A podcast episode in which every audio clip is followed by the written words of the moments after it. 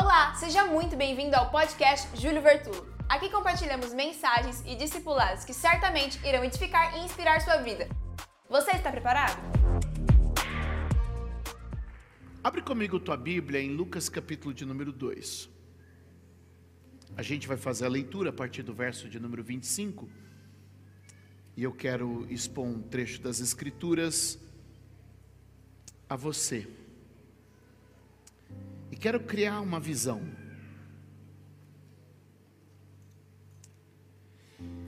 Havia em Jerusalém, diz o texto, havia em Jerusalém um homem cujo nome era Simeão. Este homem era justo, temente a Deus, esperando a consolação de Israel, e o Espírito Santo estava sobre ele. Fora-lhe revelado pelo Espírito Santo que ele não morreria antes de ter visto o Cristo do Senhor. E pelo Espírito foi ao templo, quando os pais trouxeram o menino Jesus para ele, para com ele procederem segundo o uso da lei.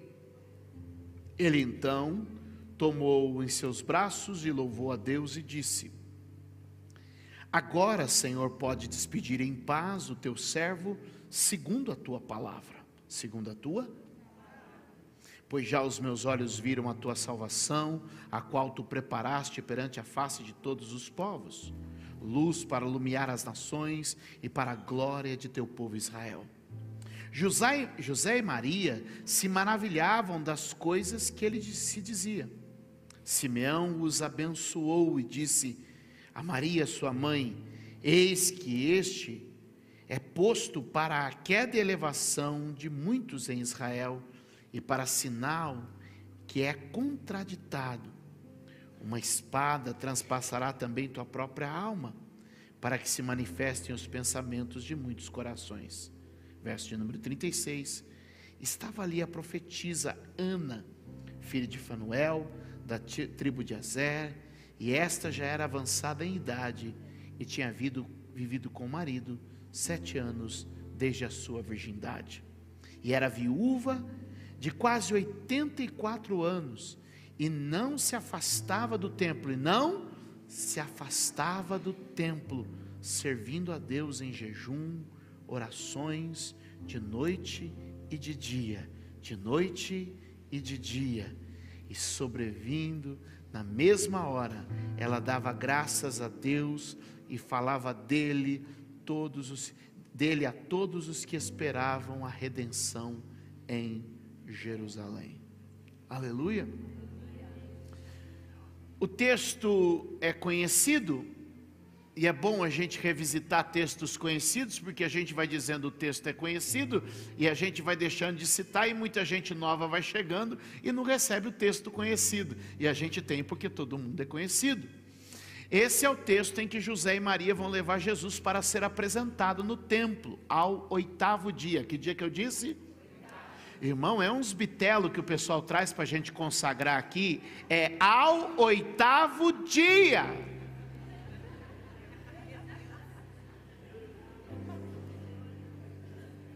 Três anos depois, pastor, dá para consagrar?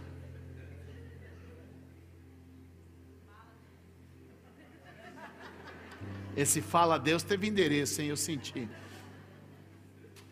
Amém? Foi só um desabafo pastoral. Amém? Só um desabafo pastoral. Amém? Ai, precisamos fazer o mesversário. Mas bate, apresentar depois. Amém? Já fechamos o consórcio para fazer o primeiro aninho? Fechou com sós 36 vezes na Casa Bahia. Apresentar depois. Amém? A Bíblia manda apresentar a criança na casa do tesouro. Vem para a casa de Deus. Amém?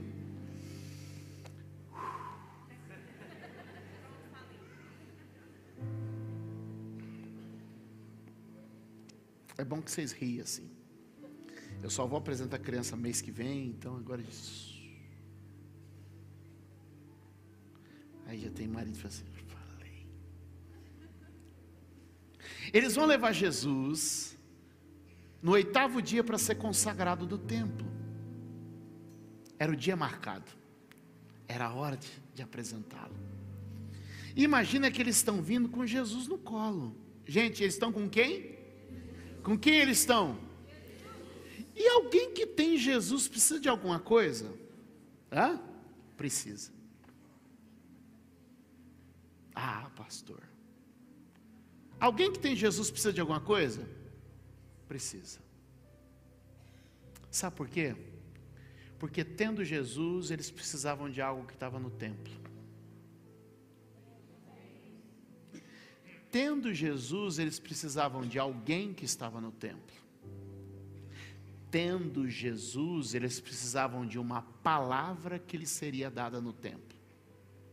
Então, ter Jesus é ter tudo, mas desfrutar do que Jesus tem é só quando a gente se move nos ambientes onde Ele se move. Posso continuar? Amém. Irmãos, esse casal, não estou falando de qualquer casal, eu estou falando de José e Maria. Eu não estou falando de qualquer família. Eu estou falando de José, Maria e Jesus. Eles têm Jesus. Maria recebe a visita do anjo que fala: Maria, você vai engravidar por obra do Espírito Santo. Alguém já recebeu visita de anjo aqui?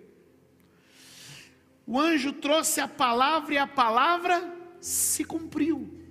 Eu estou tentando criar um cenário para você, para vocês entenderem. No final, eu, eu quero aplicar algo na sua vida. Então, ela tem a visita do anjo. O José, o José recebe um sonho de revelação. Então, nós estamos falando de duas pessoas que em casa tiveram experiência com Deus que em casa fosse visitada por anjo, visitada pelo Espírito Santo, visitada pelo poder de Deus, em casa. Que agora eles recebem Jesus, então eles têm anjo em casa, eles têm o Espírito Santo em casa, eles têm Jesus em casa, e o que, que eles fazem? Pega o menino e vai para o templo. Diga comigo, lugares. Irmão, tem lugares que carregam alguma coisa e abençoam nossa vida.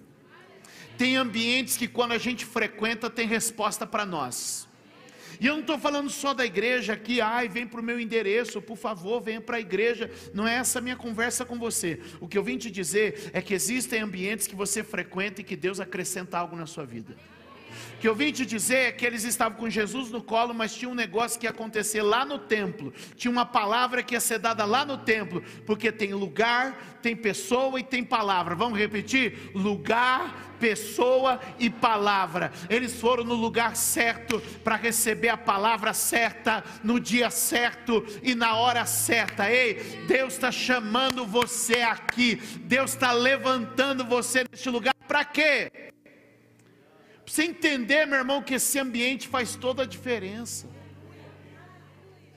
Tem uma coisa sobre templo que você precisa colocar no seu coração. Templo não tem vida, mas tem função. O templo não pode ser superestimado. Ai, aquele lugar é santo. Na Bíblia, no Novo Testamento, não tem lugar santo. No Novo Testamento tem pessoas santas. E as pessoas santas se reúnem num lugar para adorar a Deus, para celebrar o seu nome e para pregar a sua palavra. Pastor, o senhor parece meio antiquado falando assim. É, faz dois mil anos que essa receita funciona. A gente se reúne e Deus ordena a sua bênção. Quem crê nisso? Só o fato de estarmos unidos já começa a trazer promessa para nós. Só o fato de estarmos neste ambiente, segundo o Salmo 133, já começa a chover bênção sobre a nossa casa. Por causa do lugar? Não, por causa da reunião. Toque alguém e diga: não é o lugar, não são as paredes, são as pessoas reunidas. Alguém pode dar um aplauso ao Senhor? É a conexão das pessoas em um lugar, é a conexão da igreja em um lugar. Ela podia dizer: O que, que eu vou fazer lá? Eu tenho anjo em casa, eu tenho sonho, visões em casa, eu tenho Jesus só para mim. Só que ela vai, ela vai no dia certo, ela vai na hora certa, e ela encontra as pessoas certas. A sua vida vai começar a mudar um tantão na hora que você começar a organizar os ambientes que frequenta. Porque os ambientes certos, os ambientes inspirados, vão colocar você diante de pessoas inspiradas. E diante de pessoas inspiradas, você vai ter palavras inspiradas. O que, que eu vim te dizer essa noite? Que bom que você está aqui. Que bom que você conectou neste vídeo e está assistindo agora. Você está em um ambiente virtual, mas está num ambiente com a gente. Deus tem uma palavra para a tua vida. Eles têm sonho, eles têm anjo, eles estão com Jesus, mas eles precisavam estar naquele lugar. E quando eles chegaram naquele lugar, eles encontraram um homem que estava cheio do Espírito Santo eles encontraram um homem que já não tinha mais visão, vista, mas tinha visão. Era um homem que estava cego pela idade, mas continuava vendo pelo Espírito. Deixa eu te dizer, você para de procurar visão natural e começa a procurar visão sobrenatural. Tem gente que está indo aqui e ali atrás de lugar onde tem visão natural, e Deus está te dizendo: vem para a casa do Senhor, vai para o lugar da adoração, vai para o lugar do louvor, vai para o lugar da palavra, porque lá tem visão espiritual. Deus te trouxe aqui nesses dias para comunicar visões espirituais. Levanta a tua mão e diga: Senhor eu quero e preciso de visões espirituais. Quantos acreditam que Deus pode abrir os nossos olhos nestes dias? Quantos acreditam que Deus pode pôr colírio em nossos olhos neste lugar? O que eles estão indo naquele lugar é ver um homem cego que tem visão. Aleluia! O que eles estão vendo lá, uma pessoa que não tem visão natural, mas tem visão espiritual. A visão espiritual é dada por promessas. E eu quero te dizer que hoje Deus vai abrir a tua visão espiritual por causa das promessas que Ele tem feito. O que nós estamos vendo é como a manifestação do Espírito derramada sobre a igreja pode fazer diferença. Como a gente não pode ignorar e abrir mão das manifestações espirituais dentro da igreja, dos dons e da manifestação do Espírito no meio do seu povo. Por duas vezes a Bíblia diz que este homem era cheio do Espírito Santo. E eu quero orar hoje, sabe para quê? Para que você também seja cheio do Espírito Santo. Pastor, porque eu não consigo ver. Pastor, porque eu não consigo achar. Talvez porque está faltando o Espírito derramar sobre você o poder e a visão. Quantos querem ser cheios do Espírito Santo? Agora veja, aquele homem recebeu uma revelação. A Bíblia diz no verso 25 que o Espírito do Senhor estava sobre ele. E a Bíblia diz que pelo Espírito ele foi ao templo. Ele não era só um homem cheio de Espírito, ele era um homem conduzido pelo Espírito. Diga comigo, é tempo de ser conduzido pelo Espírito.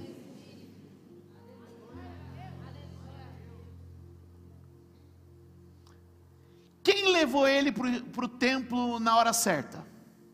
Quem levou ele para o templo no dia certo? Quem levou ele para o templo a pessoa certa? Quantas crianças será que estavam ali no templo naquele dia? Quantos casais indo no templo apresentar os seus filhos naquele dia? Mas quem levou ele ao endereço certo, na hora certa, no dia certo?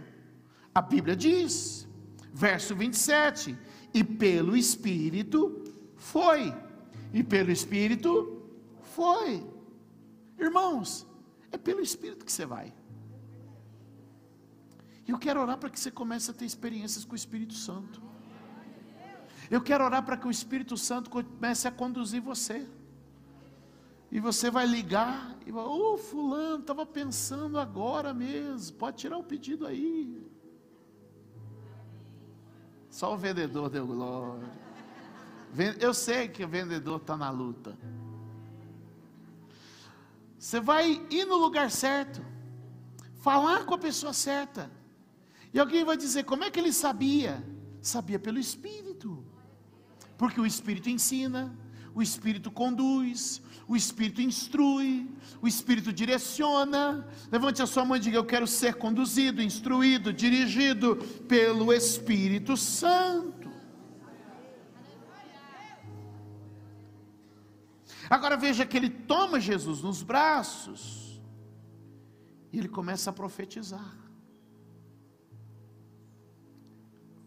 Então o que acontece é que José, Maria e Jesus estão num ambiente onde o Espírito Santo está se movendo. E conforme o Espírito Santo está se movendo, as palavras começam a ser liberadas. Se a gente lê o texto, não existe novidade, não existe novidade. novidade. O que Simeão fala já tinha sido explicado pelo anjo, já tinha sido explicado em sonho para José, mas o Espírito continua alimentando a fé. Irmãos, eu sei que eu pregando aqui você já sabe, mas deixa Deus me usar para continuar alimentando sua fé.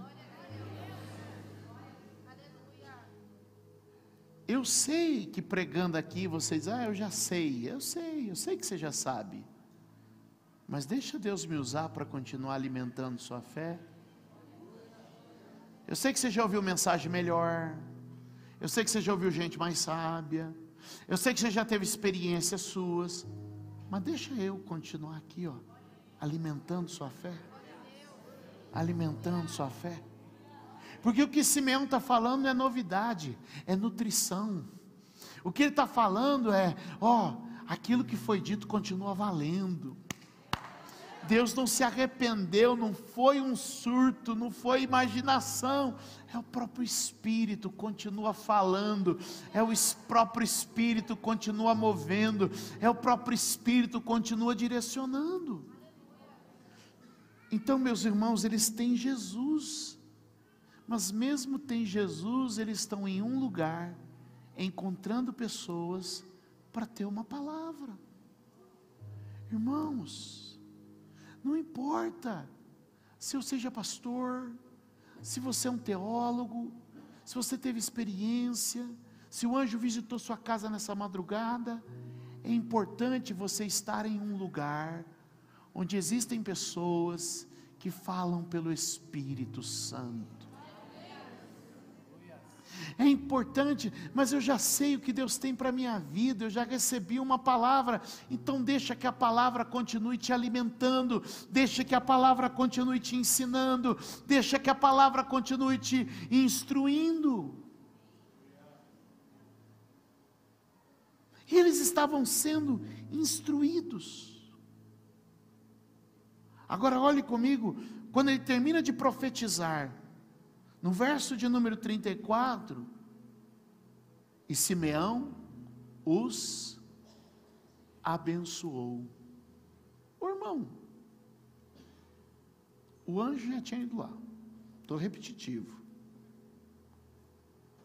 Deus já havia falado, o menino já tinha nascido. Ô gente, precisa ser mais abençoado que isso? Hã? Precisa. A bênção tem que ser repetida, a bênção tem que ser declarada, a bênção tem que ser profetizada. Alguém podia dizer assim: Ei, nós já estamos abençoados, estamos com Jesus aqui no colo, você está achando o quê? E ele está dizendo: a bênção continua sendo declarada, a bênção continua sendo profetizada, a bênção continua sendo comunicada. Deixa eu te dizer, deixa Deus continuar falando de bênção na tua vida.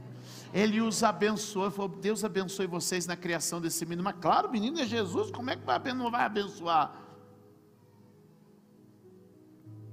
Deus continue abençoando vocês nesse, nesse projeto. Deus continue abençoando vocês na família. Deus continue abençoando vocês. Irmãos, esse casal já havia sido abençoado. O anjo disse: Maria, você é abençoada. Mas agora Simeão está dizendo: os abençoou.